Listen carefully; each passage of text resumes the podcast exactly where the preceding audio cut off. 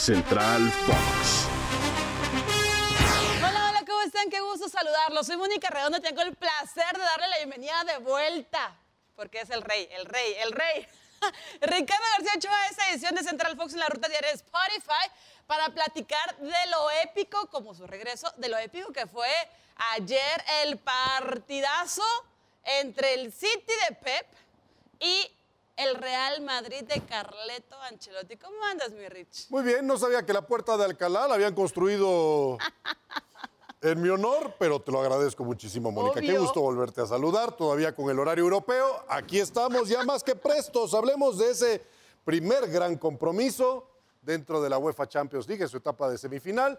Duelo de ida en Manchester, en donde el Manchester United, como una pelea de campeonato mundial de pesos completos, así como las de Tyson Fury, intentó poner punto final por knockout sobre el Real Madrid al minuto 2 y al minuto 11 marcaban el 2 por 0, primero con una jugada extraordinaria de Riyad Mahrez, el francés, Sí. poniéndole el balón en el área, para que Kevin De Bruyne lograra vencer a su compatriota, el arquero Thibaut Courtois, y marcar el 1 por 0. Y después vendría nueve minutos más tarde el segundo gol del partido en una falla, pero terrible de David Alaba en la marcación del defensa austriaco, el central del Real Madrid falla, sobre Gabriel Jesús a pase de Kevin De Bruyne ponía el 2 por 0. Pero ¿qué creen? Al Real Madrid no se le puede dar por muerto, menos cuando tienen al mejor goleador del mundo en estos la momentos por y el hombre que con este partido ya se consagra como el máximo artillero dentro de la competición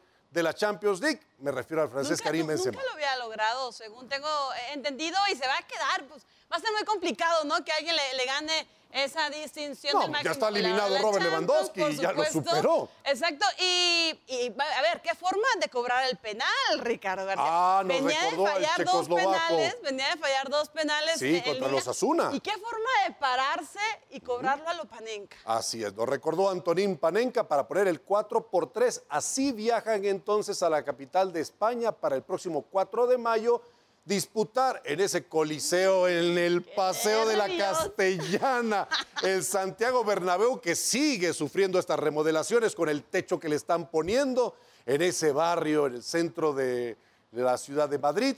Ya veremos si vuelven a hacerle ahora al Manchester City lo que le hicieron al Paris Saint-Germain y al Chelsea, logrando remontar, jugando en casa y avanzando entonces a la gran final. Semifinal 31 en la historia del club merengue, máximo para cualquier club europeo dentro de la Champions League. Pero vaya partido que nos regalaron, fue un extraordinario juego de sube y baja, con actuaciones soberbias como la de Vinicius también, que le marca un golazo a su compañero de selección, a Ederson, dejando atrás a su compatriota, el veterano de 36 años. Qué mal, Fernandinho, pobre, cómo se vio en esa jugada el capitán del Manchester City. Encendió las turbinas eh, Vinicius Jr. y marcó un gol que también le daba la remontada, porque en dos ocasiones se fue con ventaja de dos goles el conjunto de Pep Guardiola, pero bueno, Carleto Ancelotti tenía las piezas bien como- ah, colocadas para lograr ese 4 por 3, que a pesar que fue una derrota para el Real Madrid, es correcto. sabe a victoria,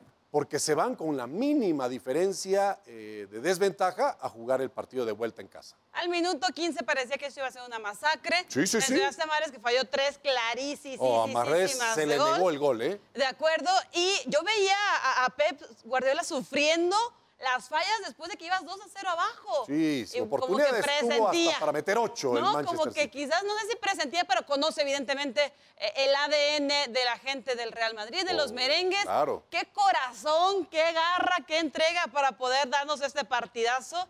Y al final de cuentas, bueno, sí, esa victoria para el City por un gol de diferencia, pero yo quiero ver lo que va a hacer. Bueno, la veremos qué ocurre hoy con la otra semifinal entre Liverpool y Villarreal. Muy, muy favorito de Liverpool, para ti. Favorito, sí, sí, favorito, pero no menosprecien Mira. al submarino amarillo. Lo voy a meter en meta gigantes. A ver. Hágalo, hágalo, multiplique su riqueza. Nosotros nos despedimos después de haberles informado en este espacio de Central Fox a través de Spotify en nombre de Mónica Lorena Redondo. Soy Ricardo García Ochoa. Gracias, pásenla bien y cuídense mucho.